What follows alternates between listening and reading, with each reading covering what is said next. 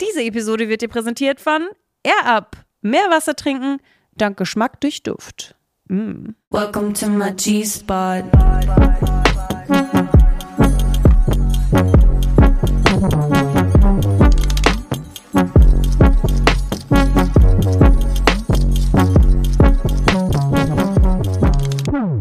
Hi, ich bin Stefanie Giesinger und das hier ist mein G-Spot. Klingt lustig, ist aber so. Mein absoluter Lieblingsort auf der ganzen Welt. Denn hier möchte ich mit euch über alles sprechen, was mich interessiert. Das sind Themen wie Sex, Feminismus, Beziehungen, Freundschaften. Anything goes außer Tabus. Und ich werde hier nicht sitzen und einen Vortrag halten, sondern werde Gästinnen dabei haben. Das sind unter anderem Expertinnen, Freundinnen, alles Menschen, die mich inspirieren und die ich mit dem Thema assoziiere. Mein Wunsch ist es, dass wir uns einmal die Woche hier treffen und mit Leichtigkeit tiefer in Themen einsteigen, die uns alle interessieren. Die Morning Pages. Meine Gedanken zu diesem Thema. Männer, seufze ich zu meiner Freundin am Telefon, nachdem sie mir von ihrer negativen Dating-Erfahrung erzählt. Schon wieder einer, der nur das eine will, sich emotional nicht binden möchte und nicht reflektiert ist. Ist das wirklich die Norm? Muss man, wenn man Männer daten möchte, einfach davon ausgehen, dass die meisten dem traditionellen Männerbild entsprechen? Natürlich gibt es einige da draußen, die emotional intelligent, einfühlsam, unterstützend und liebevoll sind. Aber ist das dann typisch männlich? Also ist das die Norm? Ich möchte nicht alle Männer über einen Kamm scheren, aber dass Männer Privilegien genießen, ist Fakt und viele nutzen diese zu ihren Gunsten aus. Wenn ich an die vielen unangenehmen Männer denke, denen ich begegnet bin, fällt mir der Ausdruck Alpha-Mail ein. Also ein Mann, der sehr gerne stolz im Vordergrund steht, sich als Anführer präsentiert und seine Meinung wichtiger als die der anderen findet. Mischen wir noch ein wenig Mansplaining und Manspreading ein und tada, fertig ist der Mann, dem die Welt gehört. Da ich eine Frau bin, kann ich nur die Fassaden eines Mannes betrachten, also rufe ich meinen besten Freund an und er antwortet auf meine Frage, was es bedeutet, männlich zu sein, mit Probleme. Ich verstehe, was er meint.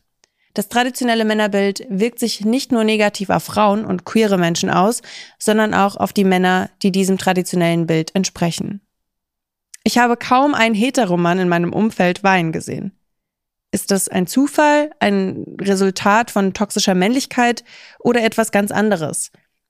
Also ich glaube nicht, dass Männer weniger Emotionen verspüren, die Tränen auslösen könnten. Sie haben nur gelernt, sie zu unterdrücken. Denn Schwäche, wie wir alle wissen, ist ja absolut nicht männlich.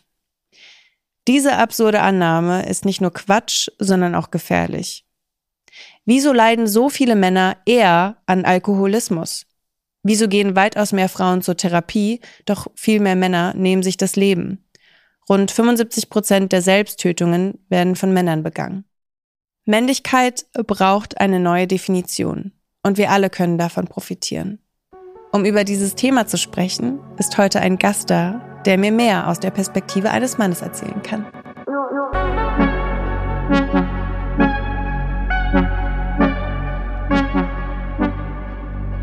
Maxi Mund, willkommen. Er ist Schauspieler, Dankeschön. Fotograf, Filmmacher. Mit der Serie How to Sell Drugs Online Fast wird der gebürtige Hamburger über Nacht international berühmt. Seitdem spielt er in zahlreichen Filmen mit und führt Selbstregie. Auf dem roten Teppich und in Interviews fordert er Männlichkeitsideale und Genderstereotype heraus. Willkommen. Dankeschön. Ich freue mich total, dass du hier bist. Ich bin ein großer Fan. Generell die ganze Regie, alle, die an G-Spot beteiligt sind, haben sich total gefreut auf dich. No pressure. Wie geht es dir? Gut. Sehr gut. Es ist sehr, sehr flauschig hier. Danke. Das fühlt sich gut an. Danke. Also für alle, die zuschauen, ja, wir sitzen in ah, einem ja. flauschigen Set. Es gibt aber auch Leute, die nur zuhören ja, tatsächlich. Also wir sitzen hier auf einem lila geflauschten kleinen Raum, der an einen fernen Planeten erinnert. Danke. Ja, sehr gut analysiert. Sehr das ist mein neu erfundener Ort sozusagen, also Planet G-Spot. Herrlich. Ich habe ein kleines Spiel vorbereitet, okay. um warm zu werden und damit wir dich so ein bisschen besser kennenlernen können. Und zwar ist es Vorurteils-Bingo. Okay. Du kannst gerne kurz und prägnant antworten oder auch dazu erklären, ganz wie du möchtest. Männer weinen nicht. Hm, zumindest nicht in der Öffentlichkeit. oder nicht vor ihren Liebsten. Wahrscheinlich oft, wenn sie alleine sind und sie sich dann nicht dafür schämen müssen, dass sie Gefühle zeigen. Darf ich dich fragen, ob du weinst? Ja, ich weine sehr viel. Äh, obwohl, ich habe sehr viel geweint äh, im Kindergarten. Als kleines Kind habe ich sehr viel geweint. Hab's irgendwann tatsächlich auch abtrainiert bekommen. Ähm, glaube, also es hat damit angefangen, dass ich geweint habe, wenn Leute Krieg gespielt haben oder so Jungs in meinem Umfeld oder sich äh, mit Schwertern umbringen wollten und ich dann angefangen habe zu weinen, weil ich das zu brutal fand und dann zu der Kindergärtnerin gegangen und meinte, dass ich so traurig finde, dass sie Mord und Tod und, und Krieg spielen und dann war sie, dass ich mich nicht so anstellen soll und dass es nur mal Spielen ist. Und irgendwann war das immer weiter so und auch in der Grundschule, dass ich irgendwann tatsächlich kurz verlernt habe zu weinen, hatte ich das Gefühl, weil mir immer gesagt hat, ich soll ja aufhören zu weinen und nicht so sensibel sein und habe das dann äh, relativ spät, auch glaube ich erst so nach dem Abi, habe ich dann wieder angefangen, öfter zu weinen, wo man dann so aus der Schule raus ist und man raus ist aus diesem äh, Gesellschaftskonstrukt, gerade in der Schule, wo man ja mit Leuten zusammen sein muss, mit denen man nicht unbedingt zusammen sein will oder sich mhm. mit Leuten umgibt, mit denen man vielleicht sich gar nicht umgeben möchte und gar nicht so den Circle findet, den man dann später findet, wenn man das Studium anfängt oder wenn man, keine Ahnung, erstmal dann guckt, wer bin ich eigentlich. Ähm, ja, und ab und zu passiert es dann schon auch, dass ich merke, so, ich unterdrücke mir das Weinen. Warum auch immer. Also ich könnte jetzt weinen und ich merke richtig, wie es hochkommt und ich schluck's aber runter, weil. Du willst ja männlich wirken. Weiß ich nicht, vielleicht männlich wirken, aber in dem Moment denke ich das gar nicht. Aber das ist vielleicht dann schon so, so ein Reflex. Ja, klar. Der, es wurde dir, ja. wie du gesagt hast, antrainiert. Ja. Wie den meisten Männern. Ja. Das ist echt traurig. ja, also es ist einfach. Das stimmt. Männer reden nicht über ihre Gefühle. Außer sie sind geil. Die Gefühle sind geil oder die nee, Männer sie, sind wenn geil? Wenn die Männer geil sind, ja. glaube ich. Also, ich glaube, über, über sexuelle Gefühle können Männer sehr gut reden und mhm. sehr, sehr lautstark und sich da so ein bisschen in den Raum nehmen und sagen, ah, ja, keine Ahnung, ich glaube, das macht, öffnet Männer ihre, ihr sexueller Trieb. Ähm, aber wenn es um zärtliche Gefühle geht, habe ich das Gefühl und auch in meinem Umkreis viele Männer, die Probleme damit haben. Das stimmt auf jeden Fall. Männer haben viele Muskeln. Ja, so wie Frauen auch. Ich glaube, dieselbe Anzahl an Muskeln. Sehr gute Antwort. Männer werden besser bezahlt. Ja, das stimmt. Ich finde auch, das kann man auch sehr leicht beantworten. Ja. Männer haben es leichter. In der Jobwelt auf jeden Fall. Äh, darin ernster genommen zu werden, mh, mehr eine autoritäre Person zu sein. Aber nicht in allen, gerade wenn es ums Gefühle geht oder um Mental Health, haben es Männer, glaube ich, nicht leichter, weil sie zwanghaft versuchen, einem Bild hinterher zu rennen, was sie, was sie nicht, dem sie nicht entsprechen können, weil es einfach krank ist. Ja, und es wird ja auch oft von den Männern verlangt, dass sie eben genauso agieren, vor allem von anderen Männern. Ja. Männer sind erfolgreicher. Ja. Wahrscheinlich, ja. Ich meine, die reichsten Menschen der Welt sind Männer. Punkt. Äh, danke dafür. Jetzt würde ich gerne mal über die persönlichen Erfahrungen von dir sprechen, also wie du das Mannsein erlebst. Ja. Was ist für dich Männlichkeit? Männlichkeit ist für mich eine Herausforderung, weil man etwas, das Gefühl hat, etwas entsprechen zu müssen. Ähm, Männlichkeit hat für mich immer einen aggressiven Unterton. Also mhm. es wirkt äh, nach einem aggressiven Wort. Es hat nichts für mich im ersten drin was mit, mit Zartheit oder was mit Gefühl oder was mit Vorsicht zu tun, sondern mit Voranpreschen und Raum markieren. Ähm, sehr viele negative, sehr negativ konjugiert ist das Wort für mich. Männlichkeit. Und es ist tatsächlich ein großer Teil meiner Identität. Das Geschlecht ist ein großer Ident Teil jeder Identität. Ich meine, es ist, glaube ich, sehr, sehr wichtig, dass man sich in seinem Geschlecht wohlfühlt. Und das Geschlecht ist einfach sehr, sehr ausschlaggebend für, wer bin ich, wie verhalte ich mich, in was für Kreisen möchte ich mich bewegen und wie treffe ich auch auf andere Menschen. Sehr guter Punkt. Findest du, es gibt männliche Eigenschaften? Wenn ja, was sind diese? Ich glaube, es gibt männliche Eigenschaften, die aber sowohl Männer als auch Frauen haben. Ich glaube, es gibt weibliche Eigenschaften, die Männer haben und männliche Eigenschaften, die Frauen haben und dass jeder von uns männliche und weibliche Eigenschaften in uns tragen. Und ich das Gefühl habe, dass männliche Eigenschaften dabei oft für, ja, ähm, Härte stehen, für Durchsetzungskraft, aber weniger für Emotionalität und Weichheit. Und es aber total schön ist, weibliche Aspekte auch als Mann leben zu können. Darf ich fragen, mit was für einem Männerbild du groß wurdest? Ich bin mit einem sehr klassischen Männerbild aufgewachsen. Ähm, von meinem Opa, von meinem Vater, von meinem Onkel. Es war sehr, sehr klassisch, autoliebend, äh, draufgängerisch, äh, Alkoholkonsum, ähm, viel über Frauen objektifizieren und über Frauengerede. Ähm, es war, gab eine klare Rollenaufteilung, wer kocht, wer wäscht ab, wer räumt die Geschirrspülmaschine aus, wer besorgt die Gesch Geschenke für den Geburtstag. Es waren immer, wer plant die Kindergeburtstage, es waren immer die Frauen in meinem Leben, die sowas gemacht haben. Ähm, ja, also es ist ein sehr, sehr klassisches Rollenbild bin ich schon aufgewachsen. Und was denkst du, wieso du eben anders wurdest als die meisten Männer in deiner Familie? Ja, das habe ich mir gar nicht ausgesucht. Okay. ich glaube, ich hätte es wahrscheinlich, ich weiß nicht, ob ich es einfacher gehabt hätte. Ich, es hat mir einfach nicht gelegen. Ich konnte das einfach nicht dementsprechend. Es war für mich total schwierig, das zu machen und durchzuziehen. Und ich wollte über gewisse Sachen nicht reden. Mich haben gewisse Sachen einfach nicht interessiert und ich konnte dann auch nicht so tun, als ob sie mich interessieren würden. Das fing auch schon so zum Beispiel bei Kleidung an. Ich konnte zum Beispiel Jeanshosen ganz lange nicht tragen, weil ich meinte, die sind mir zu hart. Es fühlt sich nicht schön an. Das ist einfach unangenehm. Ich wollte immer in Strumpfhosen rumlaufen. So als kleiner Junge. Mein Vater wollte, dass ich jetzt eine Jeanshose anziehe. Und meine Mutter das auch. Also es gibt auch Frauen, die in meinem Umfeld so waren, so, naja, bist halt ein Junge, jetzt benimm dich auch wie ein Junge. So. Ähm, und dann war so, ja, was ist denn Junge? Und wenn ich mich in der Strumpfhose wohler fühle, das ist doch, deshalb bin ich ja nicht weniger Junge deswegen. So. Vollkommen. Was würdest du denn anders machen, wenn du jetzt ein Kind erziehen würdest? Oder vor allem einen Jungen erziehen würdest? Wahrscheinlich ist es am besten, geschlechterneutral zu erziehen. Mhm wenn man das hinkriegt, weil man ja eben immer noch, auch ich, von ganz klaren Stereotypen immer noch auch beeinflusst bin. Auch wenn ich mich viel damit beschäftige, erwische ich mich auch immer wieder dabei, sexistisch zu sein.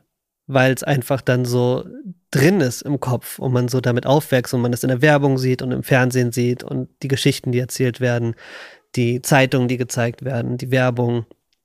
Ähm, aber ich glaube, das wird natürlich total schön geschlechterneutral zu erziehen und zu sehen, womit fühlt sich das Kind am wohlsten, wo sieht es sich am meisten.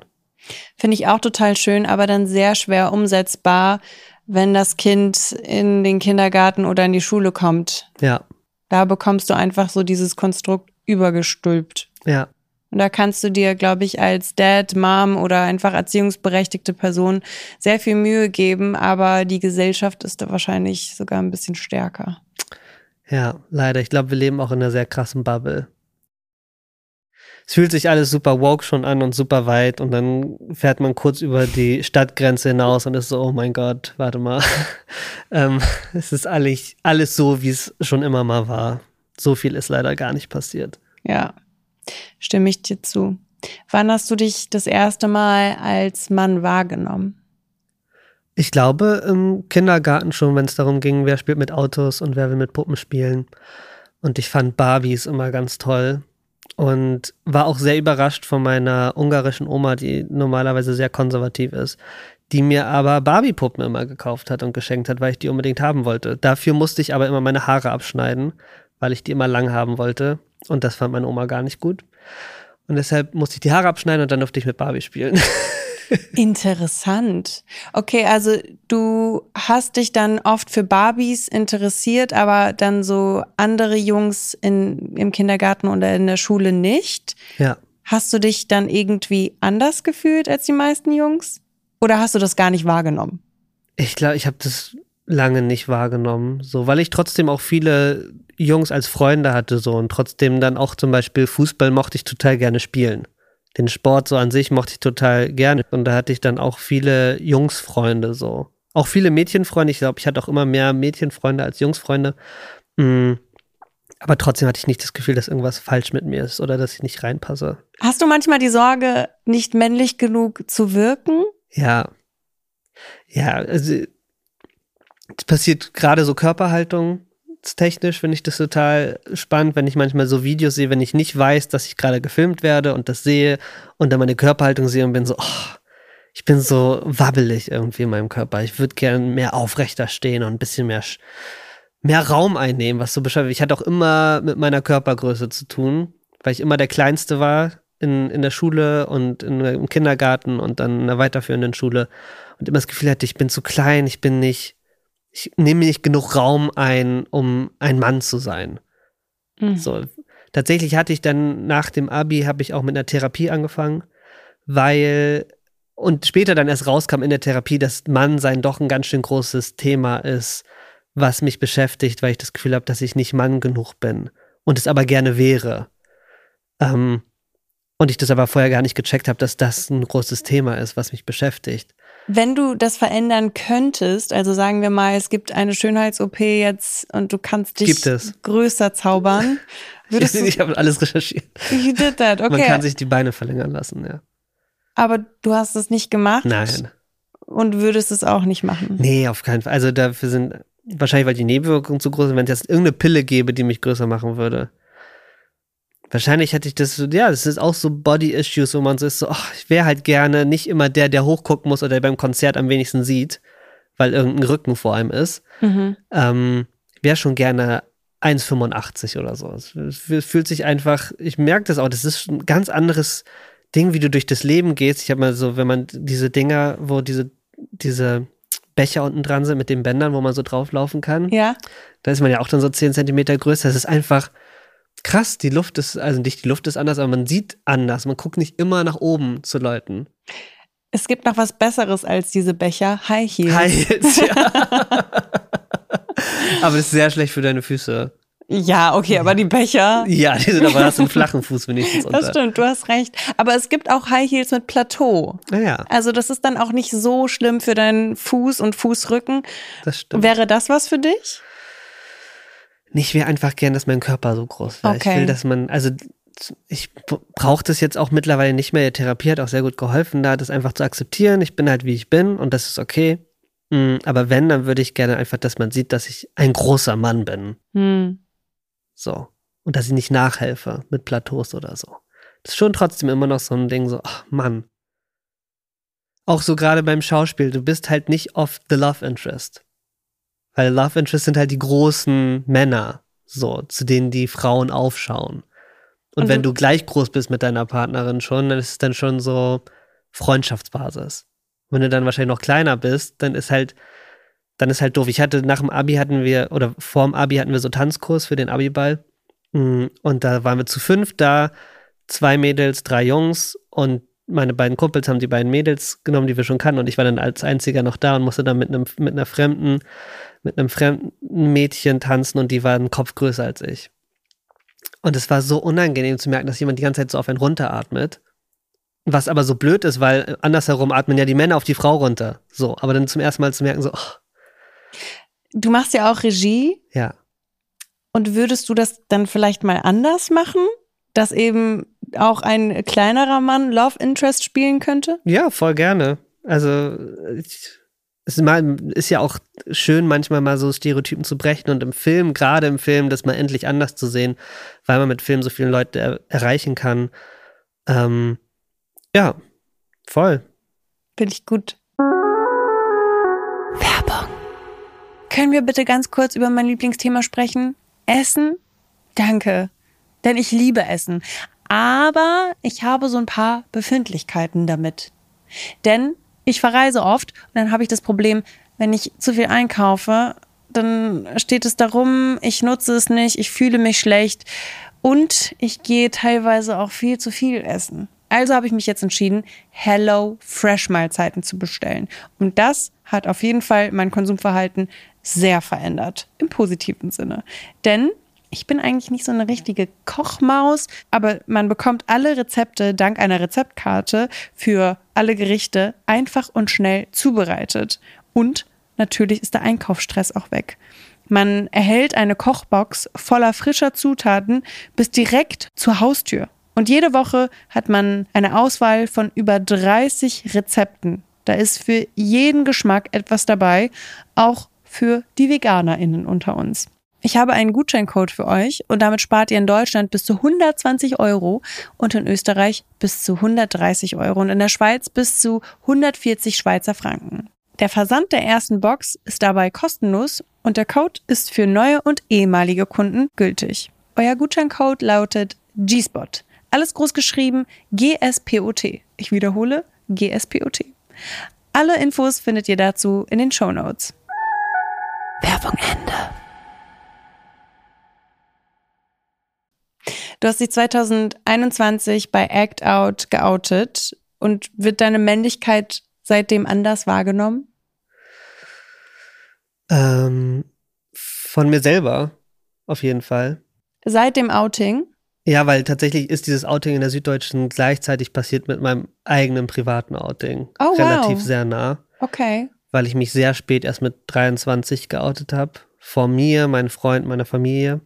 Ähm, und das dann sowieso, dann habe ich das gemacht und es war so befreiend plötzlich und ich war so, okay, dann will ich jetzt, habe ich, habe ich gehört, dass diese Süddeutsche Zeitung diese Aktion macht und war so, hey, ich fühle mich gerade so, da hat sowas Klick gemacht gerade bei mir. Das ist so schön, ich will jetzt mich nicht mehr für irgendwas schämen und dann gehe ich jetzt auch an die, mache ich das damit und unterschreibe das und wird das schön, dass so viele Leute zusammen das machen ähm, und sagen, hallo, hier sind wir und guck mal, die Tatortkommissarin, die die ganze Zeit immer einen Mann hatte, die ist eigentlich lesbisch und die kann immer noch hetero spielen, auch vor der Kamera, egal wie ihr Privatleben aussieht. Ähm, und das fand ich total schön auch zu sehen. Oh mein Gott, die sind alle wie ich, so. Das wusste ich nie, die habe ich immer gesehen, immer in diesen heteronormativen Rollen. Krass, dass die eigentlich im Privatleben so ganz anders leben. Voll schön. Hätte ich das früher gewusst, hätte ich mich vielleicht auch früher geoutet. Und deshalb hatte ich Lust, da mitzumachen, um auch Leuten, gerade mit unserer How to Sell Drugs, was auch ein junges Publikum anspricht, auch ein ganz anderes Publikum anspricht, glaube ich, die sowas unterstützen würden, glaube ich, weil ich meine, die Rolle bei How to Sell Drugs ist schon sehr heteronormatives kleines Arschloch, narzisstischer Mann mit Größenwahnsinn, der unbedingt der größte Drogenbaron. Eigentlich nicht, der will nur seine Freundin zurückgewinnen, indem er sie beeindruckt mit einer Aktion, die total bescheuert ist. So, so ein Mann. So, sag ihr doch einfach, dass du sie liebst oder mach irgendwas Süßes und versuch nicht Drogen zu verkaufen. Das wäre so. aber nicht männlich genug, du. Richtig, das wäre halt zu weich. Ähm, und es ist auch krass, weil auf der Straße ich oft angesprochen werde von sehr klassischen Männern, die mega Respekt vor mir haben und das super krass finden, was ich da gemacht habe. Und ey, krass ist der Drogenbaron und ey, hast du was auf Tasche und so. Ist, also ich habe so auch in meinem Privatleben und in der Schule niemals Anerkennung von solchen Männern bekommen. Und plötzlich kriege ich die. Und mich würde es sehr interessieren, was die sagen würden, wenn sie jetzt herausfinden würden, dass ich zum Beispiel bei diesem Act Out mitgemacht habe und ich nicht die Rolle bin, die ich da gespielt habe. Ähm, merkst du Vorteile, die du hast als Mann und wo genießt du diese? Äh, ja, also auf alle Fälle, wenn es um Catcalling geht, wenn es darum geht, dass ich mich sicher fühle, wenn ich nachts draußen rumlaufe. Ähm, ich hatte das nur zweimal, dass ich richtig Angst hatte, da weil ich mal von so betrunkenen Typen irgendwie gegen die Wand gedrückt wurde in der U-Bahn und die mich so angemacht haben und ich so dachte, okay, ich, ich werde jetzt umgebracht und dann hat sich die Situation zum Glück aufgelöst hat, weil dann noch ein Kumpel von denen dazu kam, war so, ey, lass ihn in Ruhe, wir müssen weiter. Ähm, aber sowas auf einer täglichen Basis zu er erleben, ist einfach, also überhaupt so angeguckt zu werden, bedrängt zu werden, das muss ich nicht erleben. Das ist, äh, ist ein großes Privileg. Ähm, kann ich mir auch gar nicht vorstellen, wie das sein muss, die ganze Zeit auch so sexualisiert zu werden, bedrängt zu werden, immer wieder irgendwie auch die Gefahr zu sein, äh, dass irgendwas passiert. Weil ja eben auch die meisten Menschen, die umgebracht werden, häusliche Gewalt immer von, häufig von Männern ausgeführt wird gegen Frauen. Ich habe ein Privileg, dass ich auch mehr als meine Kolleginnen verdiene beim Film. Also normalerweise darf man nicht über Gagen sprechen oder sollte man nicht sprechen, aber natürlich mit guten Freundinnen oder so, natürlich tauscht man sich dann mal aus, was verdienst du und was verdiene ich und dann das herauszufinden, dass man tatsächlich mehr verdient für dieselbe Arbeit, ist so, what? Ja, und wer legt eigentlich fest, dass man nicht darüber sprechen darf? Ich Ja. meine, das dient ja eigentlich auch immer nur Männern. Ja, aber wo führt es auch zu Nachteilen, ein Mann zu sein? Gibt es auch Orte oder auch Situationen? Mm, Ich glaube, ein Nachteil hat vielleicht, wenn man homosexuell ist, weil man automatisch nicht diesem Männerbild entsprechen kann, weil man anscheinend nicht hart genug ist, weil man auf Männer steht, was ich finde, ist viel hetero, mehr männlicher als auf Frauen zu stehen. Weil Männer, die auf Männer stehen, ist halt irgendwie viel krasser und härter und cooler, weil man Oh. findet Sachen gut, die Männer gut finden. Und ich finde, wenn Mann auf Frauen steht, ist es irgendwie voll weich, verweichlicht und irgendwie. Mega. Ich liebe diese Definition. Ja. Also, Ja. Ich Ja. stimme dir zu. weißt du, Es ist sehr männlich. es ist mega männlich, auf Männer zu stehen, so. Aber natürlich auch, wie wie wir schon öfter jetzt angesprochen haben, Mental Health Themen, dass man sich nicht traut, zum Therapeuten zu gehen oder sich, sich Hilfe zu suchen, weil man glaubt, man kann das alleine mit sich ausmachen. Ähm, und das schadet nicht nur den Mann selber, sondern auch sein ganzes Umfeld. Wir haben gerade schon über deine KollegInnen gesprochen und dass diese weitaus weniger verdienen. Zusammengerechnet verdienen die 100 bestverdiensten Schauspielerinnen, also weiblich, 78,5 Millionen und Männer 545,5 Millionen. Das Krass. ist so ein krasser Unterschied. Wie gehst du mit den Ungleichheiten in deinem Business um? Tja, bisher noch gar nicht. Also, Also, auf jeden Fall sprechen. Wir sprechen darüber, ja, aber aktiv darüber, da aktiv was daran zu verändern, ist einfach, die Machtstrukturen am Set und im Film sind schon immer noch sehr, sehr veraltet und sehr, sehr klare Pyramide. Wer ist oben und wer ist unten und wer darf wann was sagen und wer darf wann nicht was sagen und wer hat das Sagen.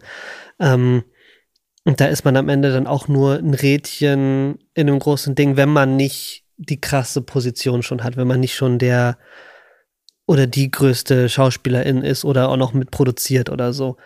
Ähm, ja, Es ist schwer. Ja. Vor allem bist du ja auch darauf angewiesen, dass du einen Job bekommst. Ja. Wenn du dich denn jetzt irgendwie hinstellst und sagst, das muss jetzt so und so und so passieren, dann kann es sein, dass du deinen Job verlierst. Also es Ja. ist auch wirklich schwer, gegen diese patriarchalen Strukturen vorzugehen als Mann. Ja, also was ich hatte, ich hatte mal für einen Kinofilm, ähm, war, war es nur ein Zwei-Personen-Spiel, so ein Kammerspiel. mm, Und meine Partnerin war eine weibliche Schauspielerin.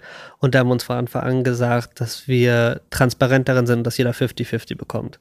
So als Gage. Und dann Voll wurde gut. so auch da direkt rangegangen. Das war, da war das dann super klar und cool, die Kommunikation so. Toxic Masculinity oder auch Männlichkeit in der Krise. Männer gehen noch immer seltener zum Arzt und äh, wie du auch schon gesagt hast, gehen weniger zur Therapie. Sie leiden viel eher an Alkoholismus und haben häufiger Probleme, über ihre Gefühle zu sprechen. Was ist ungesunde Männlichkeit und wie zeigt sie sich? Hm. Ungesunde Männlichkeit. Also auch so Toxic Masculinity. Ich finde halt Toxic Masculinity ist ja schon so breit getreten.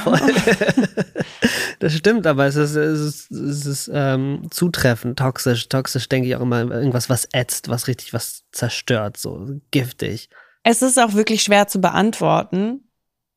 Denn jetzt so, also ich bin kein Mann, aber so ungesunde Männlichkeit ist für mich literally das, was anderen Menschen und sich selbst schadet. Und wie du gesagt hast, toxisch ist so, das verbrennt, das verkukelt, das tötet sogar langsam. Und das ist ungesunde Männlichkeit, oder? Ja, ja das, das Patriarchat, in dem wir leben, einfach das, die Ungerechtigkeit, die Zerstörung des Planeten mitunter. Es ist alles sehr, sehr viel abhängig von Männern, die falsche Entscheidungen treffen aufgrund ihres Egos. Und denkst du, diese Art von Männlichkeit ist eine Antwort auf den erstarkenden Feminismus oder war sie schon immer da?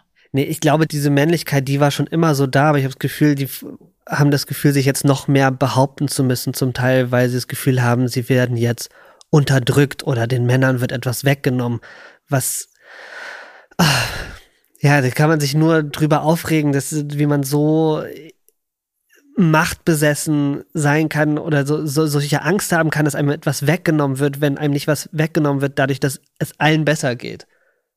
Zu denken, dass das einen beeinträchtigt oder schadet, dass es allen gut geht, ist halt so hässlich. Ich glaube, viele verstehen auch nicht, dass Feminismus nur bedeutet, dass man gleichberechtigt leben soll.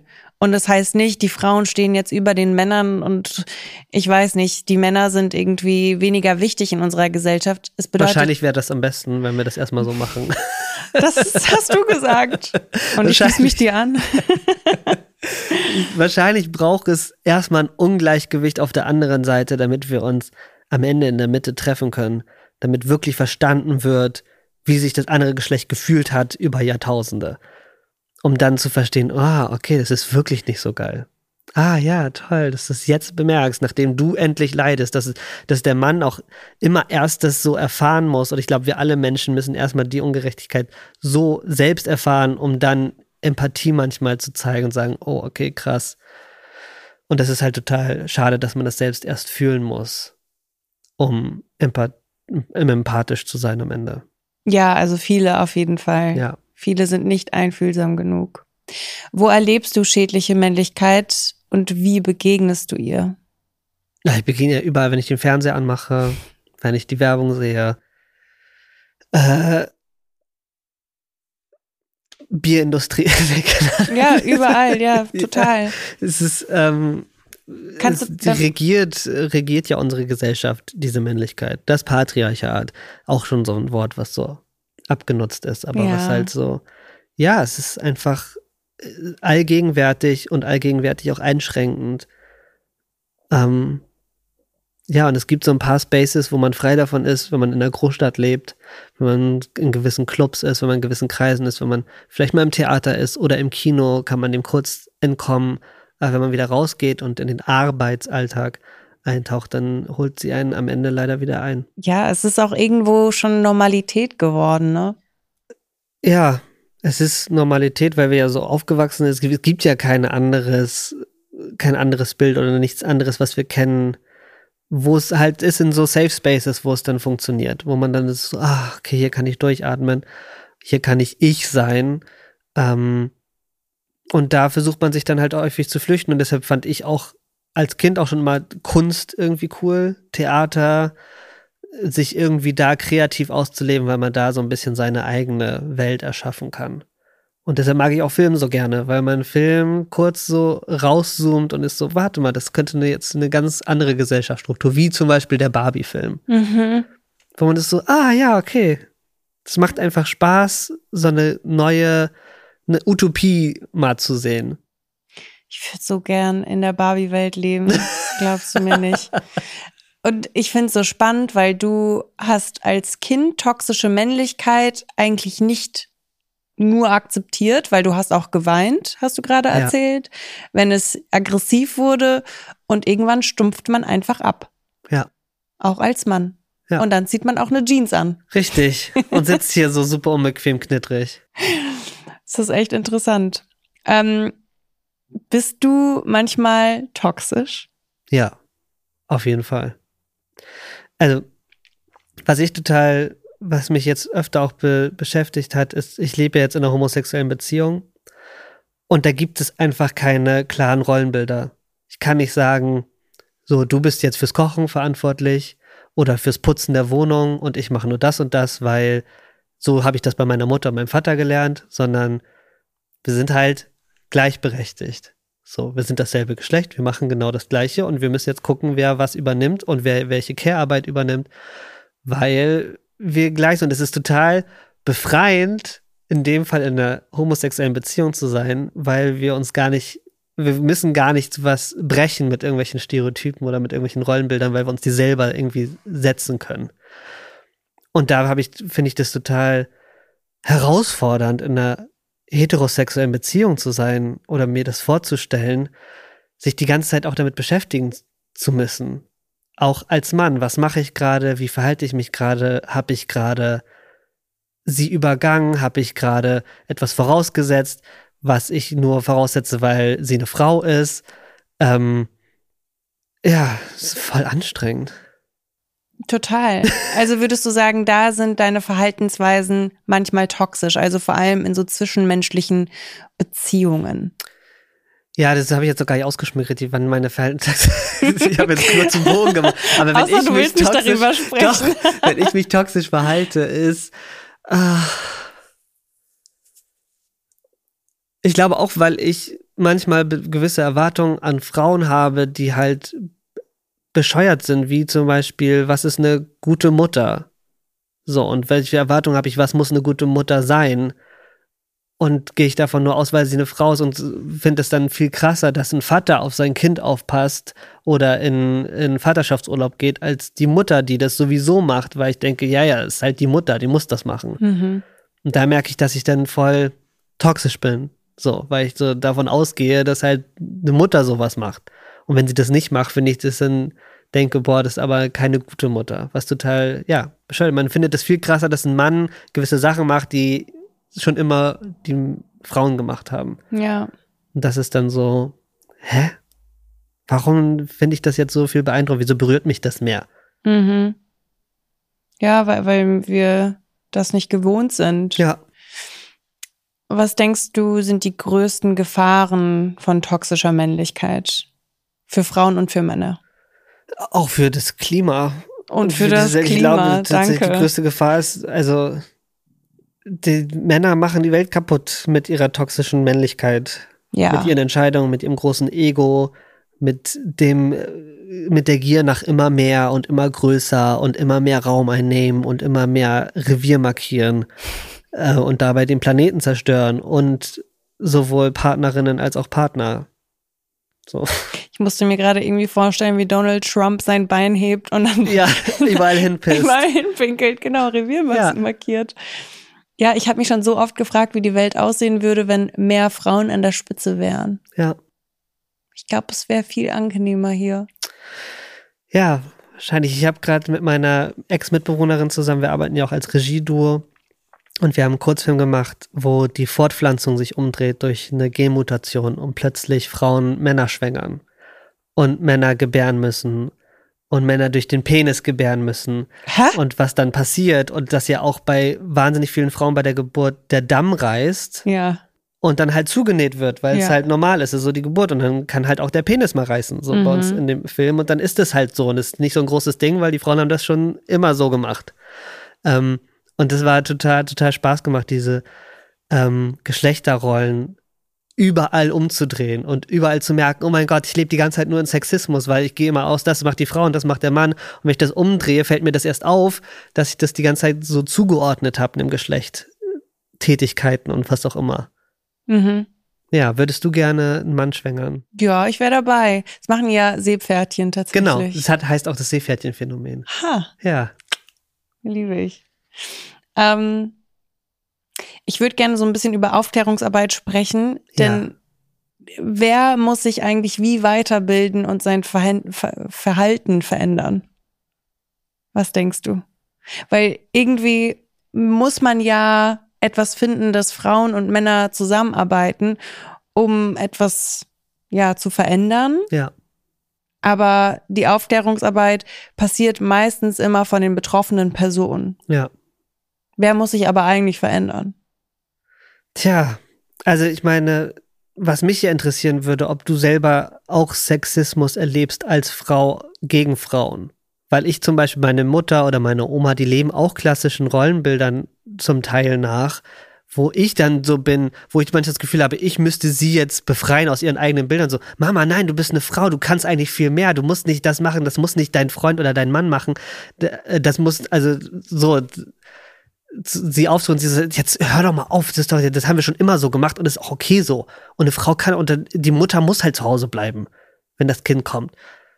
So, und ich glaube, das ist sowohl, natürlich kommt es von, wahrscheinlich auch von Männern erschaffen, aber auch viel reproduziert von Frauen selber immer noch die eigene Unterdrückung. Zumindest habe ich das in meinen Familienkreisen das Gefühl.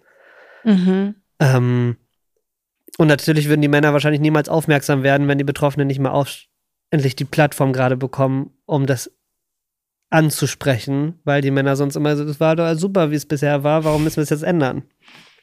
Aber die wirklich fühlen zu lassen, warum es nicht okay ist mehr so, ist halt so schwierig. Wahrscheinlich die größte Lösung wäre, dass wir Bodyswap alle mal machen. Und danach sind sie so, ah, Das ist doch eine Okay. Filmidee, oder? Ja. Finde ich super. Ja, ich weiß nicht, weil so viele Männer einfach nicht das Gefühl haben, sie müssten sich damit beschäftigen, weil sie nicht das Problem sehen, weil sie es nicht fühlen. mhm. Sie können es nicht fühlen, das Problem. Und dadurch ist es kein Problem für sie. Und nur weil jemand anderes ein Problem hat, hat es nicht das zu heißen, dass sie auch ein Problem haben. Also es ist wichtig, dass betroffene Menschen eine Plattform geboten bekommen und immer öfter darüber sprechen, was schief läuft. Meinst du, das ist der erste Schritt und der wichtigste Schritt? Was weiß ich. Ja, it's hard to say. It's hard to say und dann auch gleichzeitig, äh, wie schafft man es, dass die Bösen zuhören und verstehen und nicht sagen, oh, die sind Ich schon wieder so hysterisch. Ich habe eine Idee. Wir veröffentlichen Pornos.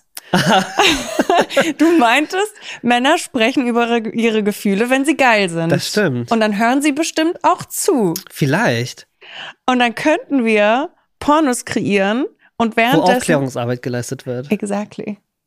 Ja, das Auge ist mit, ne? Das Ohr auch. Werbung. Leute, ich möchte mit euch über Finanzguru sprechen, denn ich habe mich in Grund und Boden vor mir selbst geschämt. ich habe mir letztes Jahr die App runtergeladen und dann gab es so Zusammenstellungen, wie viel Geld ich fürs Essen gehen ausgegeben habe, für Klamotten, für Essen bestellen, für Reisen. Und als ich gesehen habe, wie viel Geld ich fürs Essen gehen bezahle, war ich so, okay, ich koche mehr. Ich gehe einkaufen. Das muss sich verändern. Also ich weiß nicht, wie es euch geht, aber bei vielen Verträgen, Abonnements und bei so vielen Kosten verliert man den Überblick. Und ich habe mir vorgenommen, mehr Klarheit in meine Finanzen zu bringen. Und das kann Finanzguru ganz gut, muss ich sagen. Man kann alle seine Konten, egal ob Bankkonto, Depot, PayPal oder Kryptokonten, verknüpfen.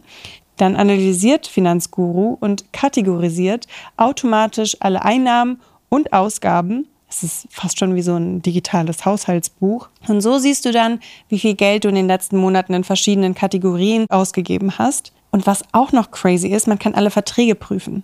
Ihr glaubt mir nicht, was ich noch für Verträge hatte. Zum Beispiel noch von meiner Wohnungssuche Immo-Scout. Ich suche gar keine Wohnung mehr. Und was ganz cool ist, man kann überflüssige Verträge einfach über die App kostenlos und rechtssicher kündigen. Mega. Und diese ganzen Funktionen sind dauerhaft kostenlos nutzbar. Es gibt aber auch noch Finanzguru Plus, also eine Premium-Version. Und damit habt ihr auch einen Blick in die Zukunft. Also welche Buchungen kommen bis zum Ende des Monats noch auf mich zu und das frei verfügbare Einkommen zeigt dir dann, wie viel Geld du noch bis zum nächsten Gehaltseingang zur Verfügung hast. Und du kannst eine unlimitierte individuelle Analyse erstellen und dir rückwirkend dein Kaufverhalten anschauen und somit Muster erkennen, die du in der Zukunft ändern möchtest. Und es gibt noch so viel mehr Funktionalitäten. Ich habe ein kleines Goodie für euch ZuhörerInnen. Für Neukundinnen gibt es exklusiv Finanzguru Plus für drei Monate kostenlos, statt normalerweise sieben Tagen. So funktioniert's. Erstmal die kostenlose Finanzguru-App runterladen, alle Konten sicher verknüpfen und dann auf dem Reiter Mehr den Gutscheincode G-Spot eingeben. G-Spot wie G-Spot. Alles groß geschrieben, G-S-P-O-T. Ich wiederhole, G-S-P-O-T. Alles groß geschrieben. Finanzguru Plus für drei Monate kostenlos testen und im neuen Jahr vollen Überblick über die Finanzen erhalten. Und Finanzguru ist jetzt auch in Österreich verfügbar. Alle Infos findet ihr auch in den Show Notes. Werbung Ende. Ähm, wie hast du gelernt, mit anderen Männern und ihren Erwartungen umzugehen? Ja, bisher habe ich sie sehr viel versucht zu ignorieren. Mhm. Und das ist aber auch nicht gut, wenn man den einfach aus dem Weg geht.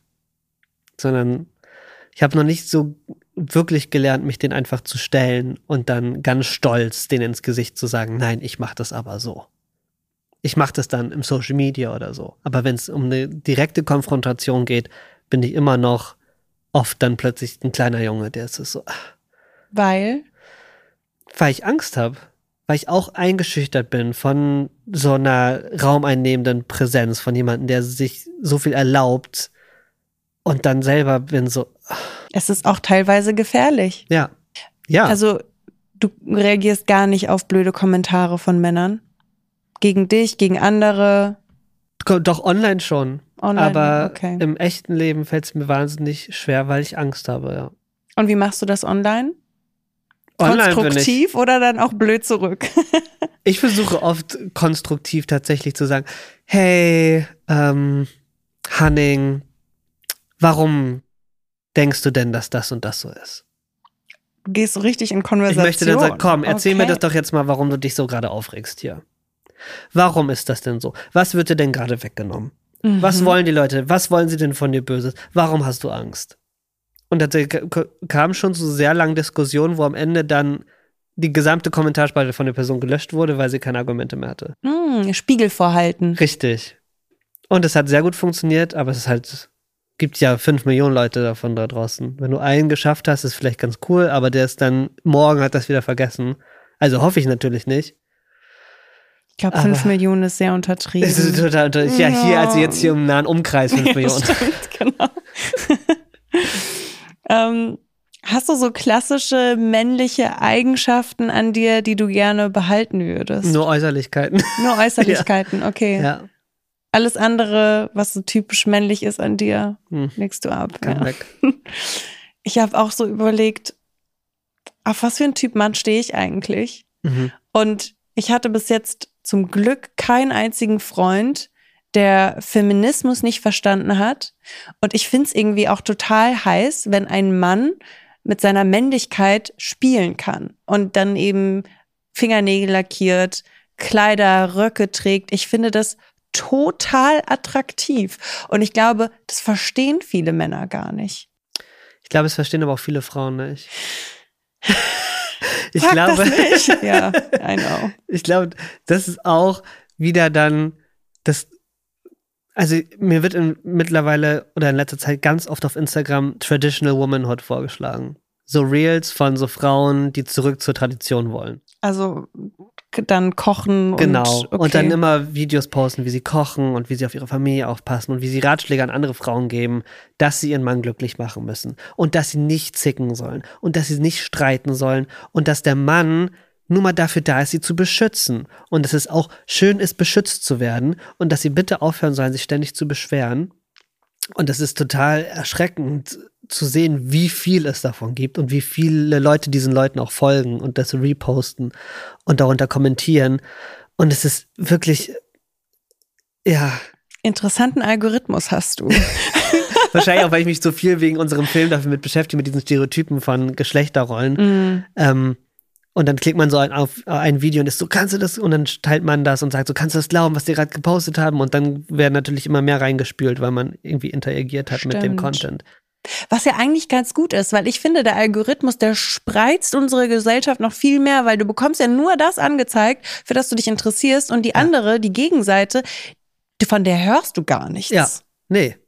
Und dann ist es aber total erschreckend, plötzlich zu sehen, was ist da noch alles so. Mhm. Auch so, ähm, äh, wie heißt es, ähm, Pickup-Artists.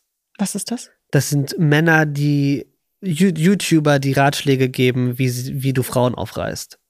So, und wie du die genau manipulierst, welche Fragen du stellen musst, was du von ihnen erwarten musst, dass du dich dann nicht mehr meldest, dass du sie ignorierst, dass du dann wieder kommst, also so richtig strategische, super unemotionale, sehr ähm, logistische Arten zu kommunizieren.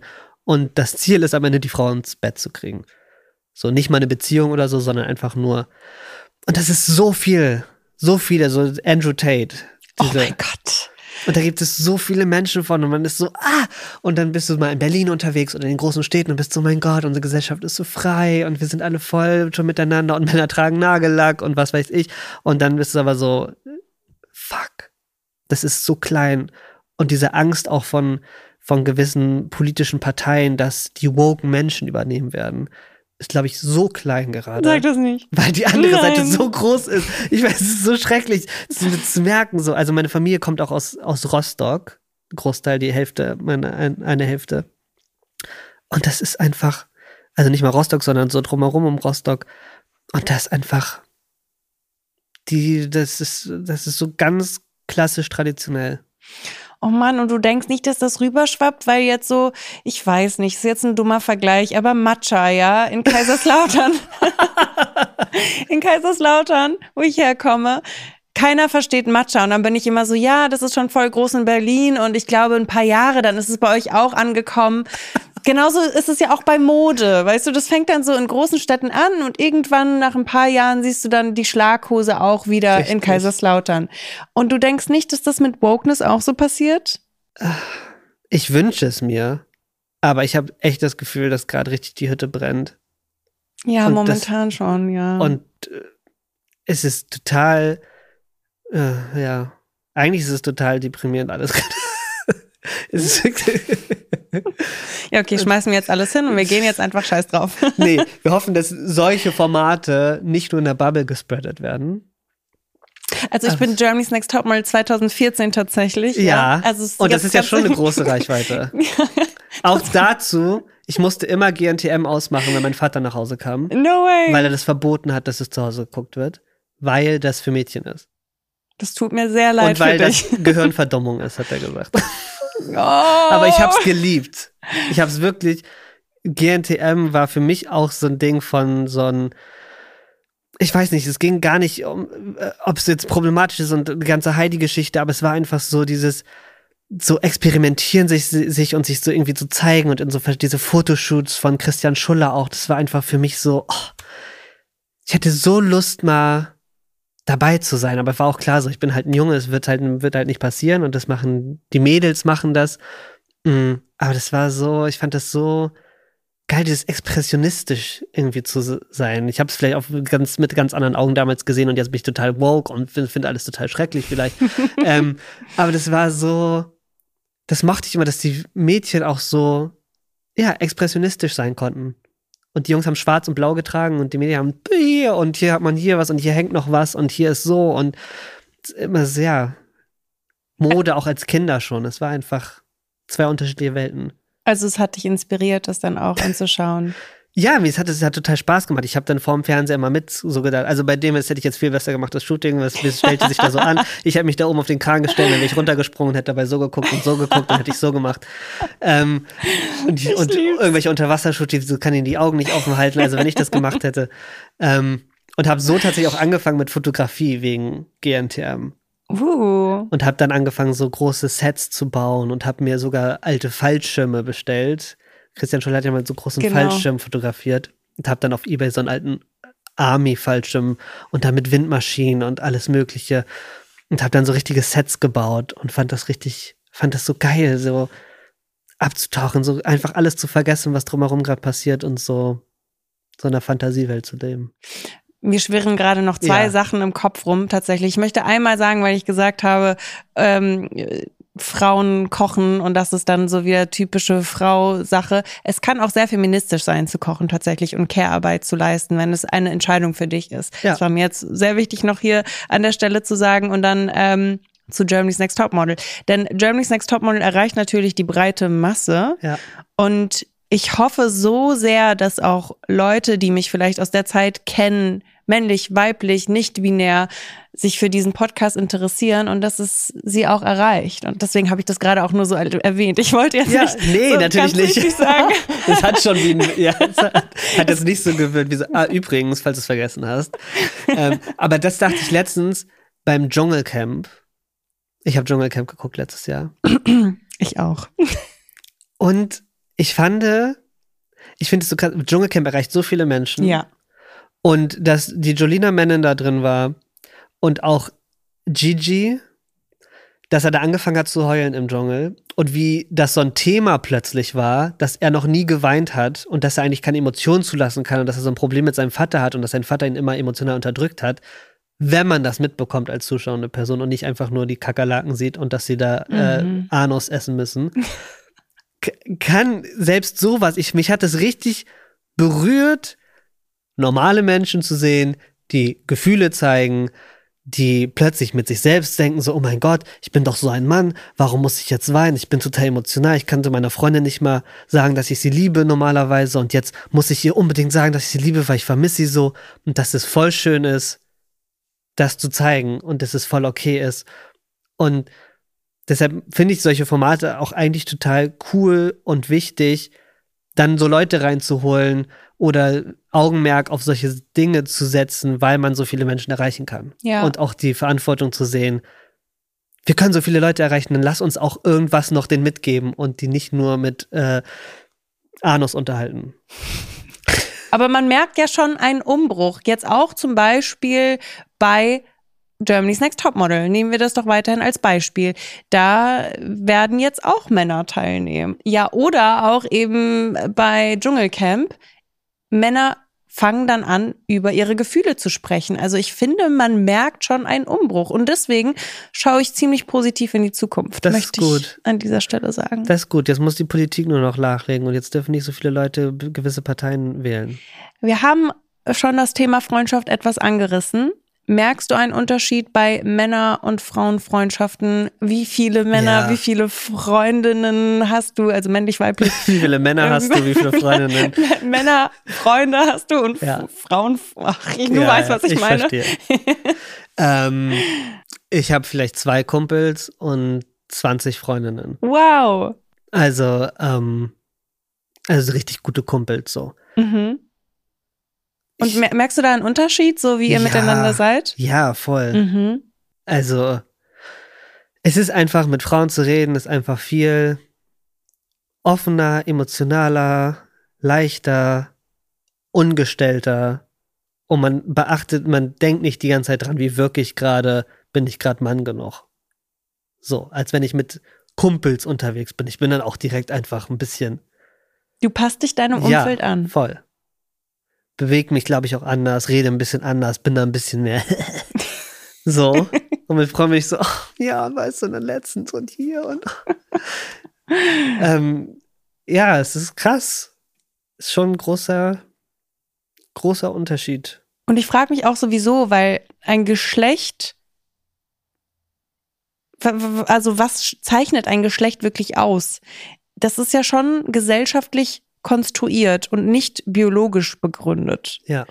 Und dass es heißt, so, was ist ein richtiger Mann, ist wirklich sozial definiert. Weil es kann ja auch von Gesellschaft zu Gesellschaft was komplett anderes sein. In manchen Kulturen ist es männlich, wenn man total fleißig ist und in anderen eben, wenn du körperlich überlegen bist und in anderen, wenn du Macht hast. Ja. Ich finde es total hilfreich, das als Konstrukt zu sehen, dass man dekonstruieren kann. Ja, vor allem, weil wir keine Tiere sind. Mhm. Da, wenn man sich das Tierreich anguckt, da guckt man halt zurück auf sehr klassische Rollenbilder. Und da gibt es den Alpha und den Beschützer und der, der zu Hause aufpasst und die, die die Eier brütet und so, die, die auf die Kinder aufpasst, der, der das Essen holt. Ähm, aber wir sind eben keine Tiere. So, und wir können viel weiter denken und wir haben viel krasseres Bewusstsein. Aber ich glaube, deshalb können wir uns davon verabschieden, weil sonst könnten wir auch wieder zurück in den Dreck gehen und im Wald leben. So. Aber wir leben in Häusern und wir tragen Klamotten und wir wollen schöne Uhren tragen und Autos fahren und was auch immer. Dann können wir auch aufhören, nach diesen Rollenbildern zu leben. Applaus. Ja. Ja. So, deshalb ist es so, ja, wenn du das willst, dann geh bitte zurück in den Wald und grab dir dein Loch und geh da in die Höhle und dann kannst du da dein Alpha-Mann sein. Also, wenn Männlichkeit eine soziale Konstruktion ist, dann tragen wir aber auch alle dazu bei, dass es Aufrechtzuerhalten. genau, Ja. dass es genauso bleibt. Welche Rolle spielen Frauen dabei und welche Männer? Tja. Mm. Das auch nochmal. Viele Freundinnen, die ich hatte, viel auch erlebt, was für Beziehungen die hatten und mit was für Männern die verkehrt haben und was für Männern die zweite Chancen gegeben haben und welche Männer sie dann immer nicht gesehen haben, die total süß sind und total lieb. Da bin ich auch manchmal so, Girl, Girl, no. no, it's not giving. It's not giving, it's No. not cunty, no. Ja, no. Also, wie ich mich schon aufgere aufgeregt habe, was für Fuckboys wieder nochmal ankriechen konnten Mhm. und nochmal zurückkommen konnten und immer wieder die gleichen Fehler machen durften und am Ende aber trotzdem wieder ins Haus reingekommen sind. Also Aber viele Frauen kennen es ja auch gar nicht richtig. anders. Ja, absolut. Ist total traurig. Und da kann natürlich auch der beste Freund sagen, pff, was machst du denn? Bist du dumm? Ja. Dann höre ich mir das an und bin so, ja, total dumm, nie wieder. Und dann steht der heiße Typ wieder vor mir, dann bin ich so, ja, okay, also ah, vielleicht doch. Und Ja. wenn man nur das eine kennt, dann fühlt man sich in dieser Situation Natürlich. auch wohl. Ja, dann kennt man seinen Wert gar nicht. Ja. Und das ist jetzt die Frage, wie kriegen wir es hin, dass sie, da müssen wir nämlich anfangen, dass die Role Models oder die Sex Symbols nicht mehr die sind, die auch dazu tendieren, die Arschlöcher zu sein. Ja, Da so wie Harry Styles. Genau, ich glaube, der ist auch ein Arschloch. Nein, nein, Doch, nein. glaube ich schon. Doch, doch. Ich finde den so heiß. Ja, vielleicht muss muss es anfangen mit, mit der Werbung, dass wir weniger objektifizieren, dass es in den Filmen Ja. weniger objektifiziert wird und dass es nicht nur noch um Aussehen geht, weil viele Männer, die einfach auch sehr gut aussehen, nehmen sie auch scheiße. Mhm. Also, äh, was können Frauen machen? Was können Männer machen? Was denkst du? Es ist total schwer zu sagen. Ich glaube tatsächlich, dass die Medienwelt da eine ganz große Power hat. Auf jeden Fall. Aber das sind ja auch nur alte weiße Cis-Männer. Ja, und ein paar Frauen, die auch scheiß entscheiden. Ja, doch. Also ich meine auch, jede Entscheidung, die eine Frau trifft, ist nicht gleich feministisch. Und deswegen, also man kann sich davon nicht gleich befreien als Frau. Ich meine, wir leben alle in der gleichen Gesellschaft und irgendwie, um es an die Spitze zu schaffen, musst du häufig ein Arschloch sein. Das ist ja das Ja. Problem. Also ja, was, was machen wir jetzt dagegen? Keine Ahnung, okay. Irgendein Genexperiment Mhm. und Faschismus aus Gedanken lö- löschen. Dass Menschen nicht mehr Arschlöcher sein können. So, irgendeine Radiowellenstrahlung. Sehr realistisch. Ja. Du spielst auf den roten Teppichen oft mit Kleidung, mit Gender, mit Rollenerwartungen.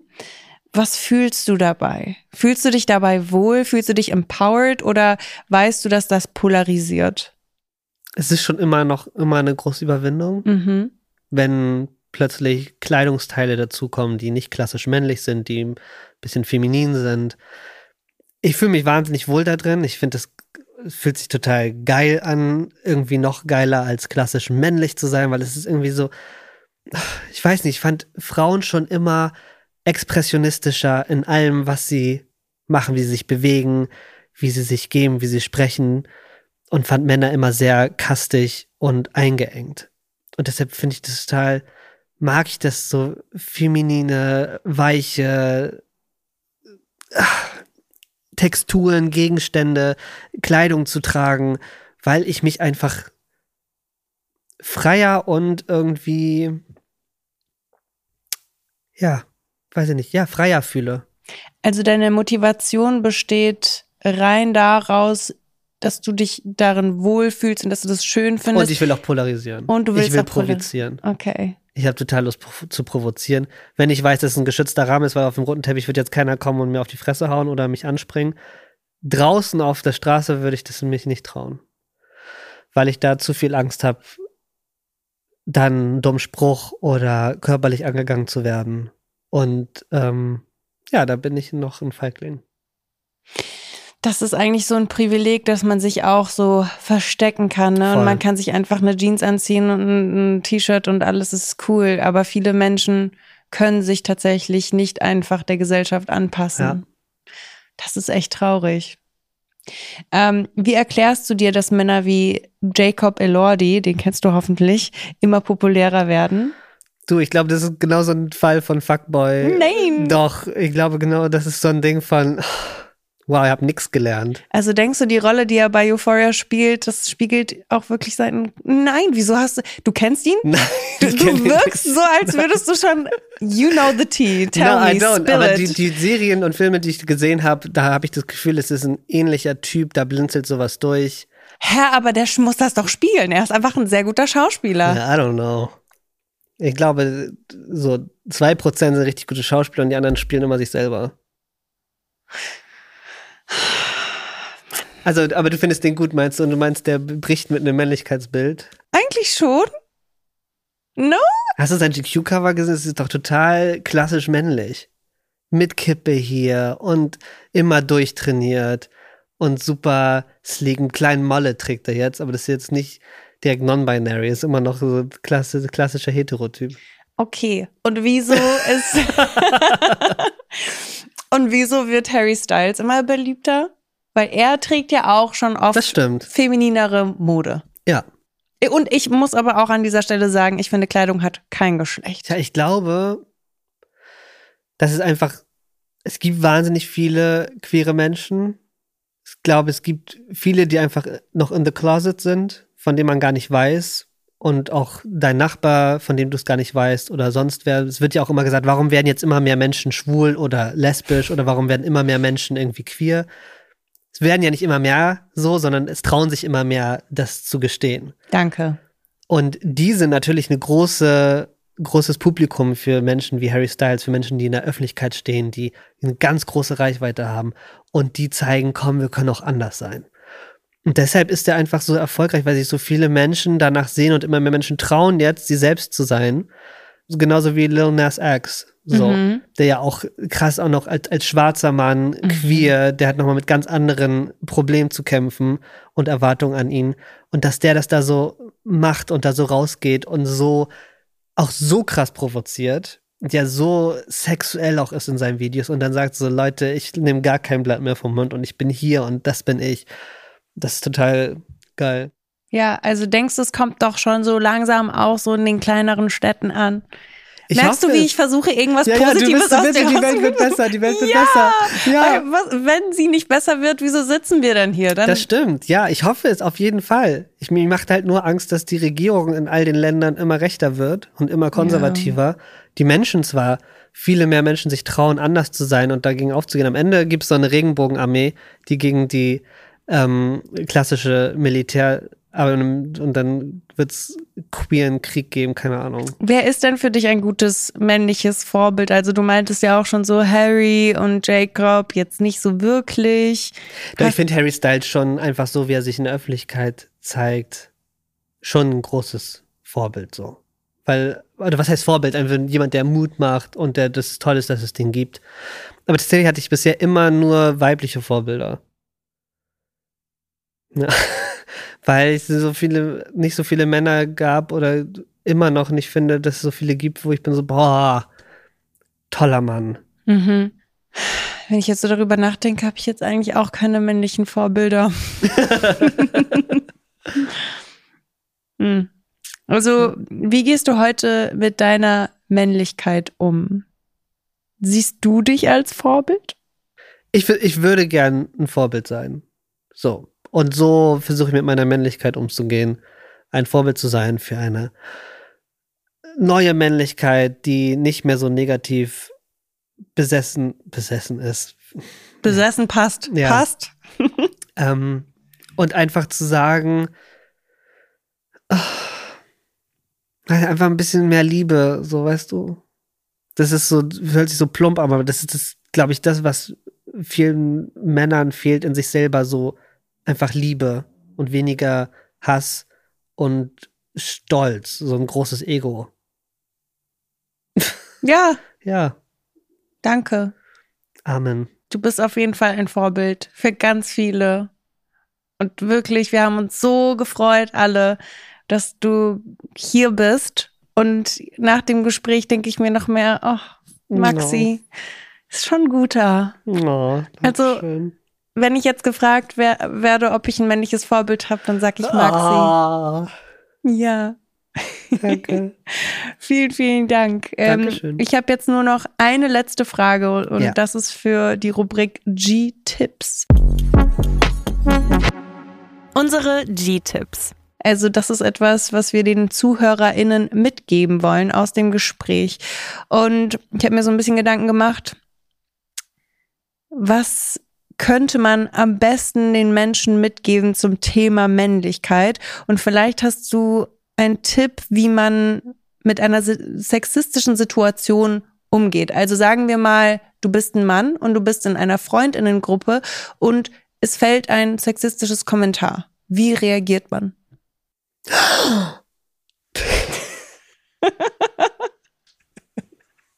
Das hast du jetzt nicht Das gesagt.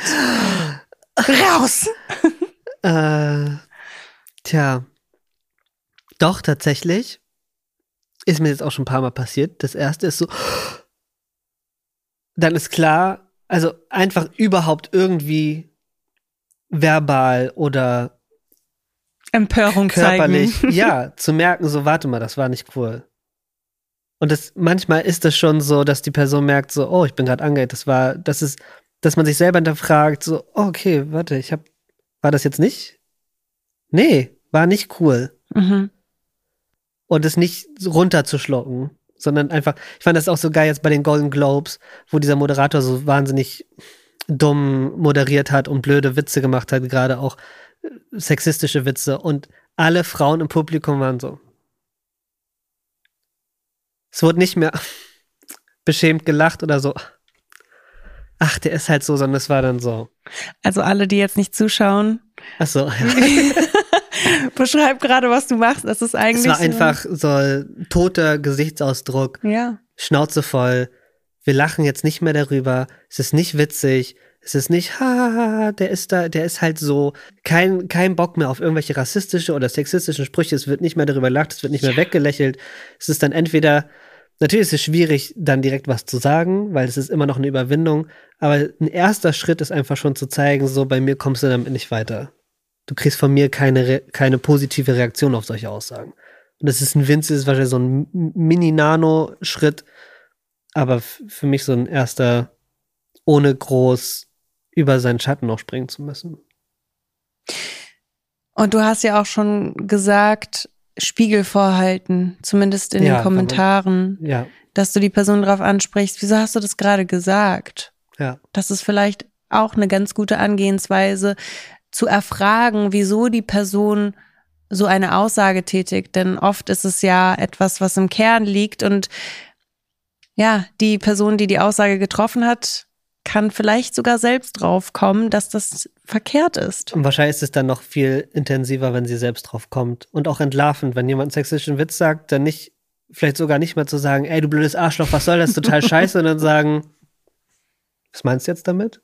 Genau. Kannst du das erklären? Ja, habe ich nicht verstanden. Ich würde das gern verstehen, was du damit meinst.